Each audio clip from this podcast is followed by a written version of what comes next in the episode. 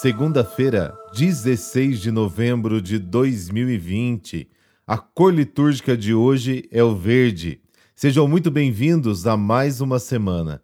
A frase de hoje é de Santa Catarina de Sena, abre aspas, é pela contrição interior, pelo amor paciente, pela humildade, considerando-se merecedor de castigos e não de prêmios, que a pessoa oferece reparação.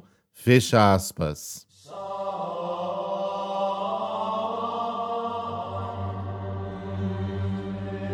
Comecemos o nosso dia nos consagrando a Nossa Senhora, em nome do Pai, do Filho e do Espírito Santo. Amém. Minha Rainha, minha Mãe, eu me ofereço inteiramente a Ti, e para demonstrar-te a minha devoção, eu te ofereço este dia meus olhos, meus ouvidos, minha boca, meu coração, todo o meu ser sem reservas. Boa Mãe, como teu eu sou, guarda-me e proteja-me como filho teu. Amém.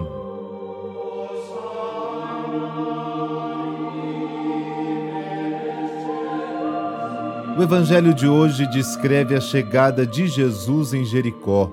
É a última parada antes de subir a Jerusalém, onde acontecerá o chamado Êxodo de Jesus, conforme foi anunciado na Transfiguração.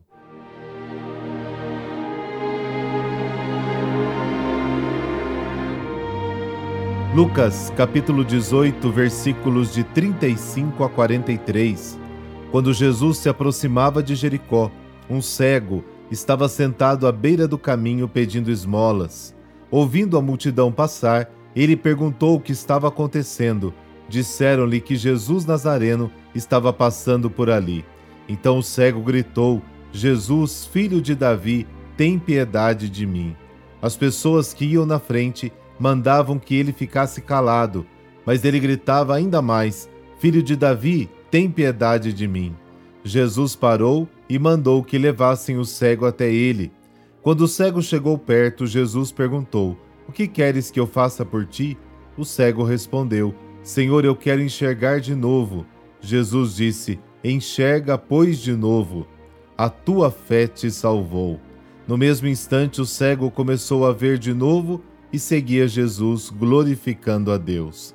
Vendo isso, todo o povo deu louvores a Deus. Palavra da salvação, glória a vós, Senhor.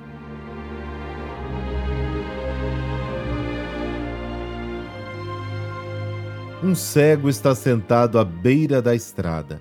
No Evangelho de Marcos, este cego tem o nome de Bartimeu, Marcos capítulo 10. E exatamente por ser cego, não consegue participar da caminhada com Jesus.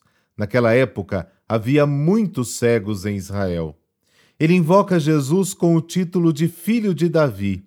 Jesus não gostava muito deste título. Embora expressasse o Messias, ele simbolizava mais a glória, a ostentação e não tanto o serviço. E o grito do cego incomoda.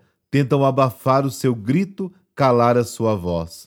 E Jesus o que faz? Manda trazer o cego até ele.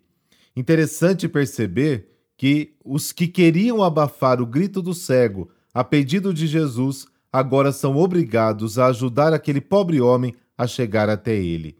E o Evangelho de Marcos acrescenta que o cego deixou tudo para seguir Jesus. Ele não tinha muita coisa, apenas um manto que usava para se cobrir. Esta era a sua segurança. Aquele cego clamou Jesus com ideias não muito corretas, porque o título Filho de Davi não era bem adequado a Jesus. Mas a cura veio porque a graça é fruto da fé. E ele então seguiu Jesus, tornou-se discípulo dele e junto a ele subiu para Jerusalém. Queridos irmãos e irmãs, a cegueira também faz parte da nossa vida. Quantas ideias erradas também temos de Deus, da Igreja, do Papa, do mundo. E a nossa fé em Jesus expressa nos nossos gritos de todos os dias é ouvida por Ele. Abra-nos os olhos, Senhor, porque queremos caminhar contigo rumo a Jerusalém e participar da sua dor, do seu sacrifício, da sua paixão, morte e ressurreição.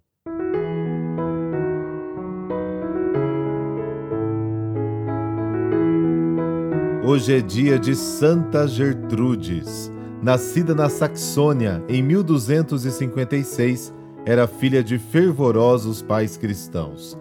Aos cinco anos de idade, foi entregue do mosteiro cisterciense de Helfa, onde cresceu, adquirindo grande cultura cristã. Possuidora de grande carisma místico, tornou-se religiosa consagrada. Gertrudes revelou-se como uma profunda mística sua vida contemplativa era sinal de perseverança para as outras religiosas. Aos 25 anos de idade, teve a primeira das visões que, como ela mesma narrou, transformaram sua vida. Toda a sua rica experiência transcreveu e reuniu no livro Mensageiro do Divino Amor, talvez a mais importante obra cristã de teologia mística. A união com Cristo vivo constitui a essência de suas aspirações e de suas experiências místicas. Este amor tão próximo à humanidade de Cristo levou a descobrir a devoção ao Sagrado Coração, constituindo-se numa das iniciadoras do seu culto. Mas para ela, o coração significa toda a pessoa do Verbo feito carne, que o desejo de união leva a atingir no seu coração, onde se encerra toda a virtude da divindade.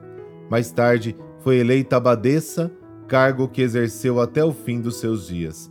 Adoeceu e sofreu muitas dores físicas por mais de 10 anos. Faleceu em 1302. Por intercessão de Santa Gertrudes, dessa bênção de Deus Todo-Poderoso, Pai, Filho, Espírito Santo. Amém. Uma boa semana para você.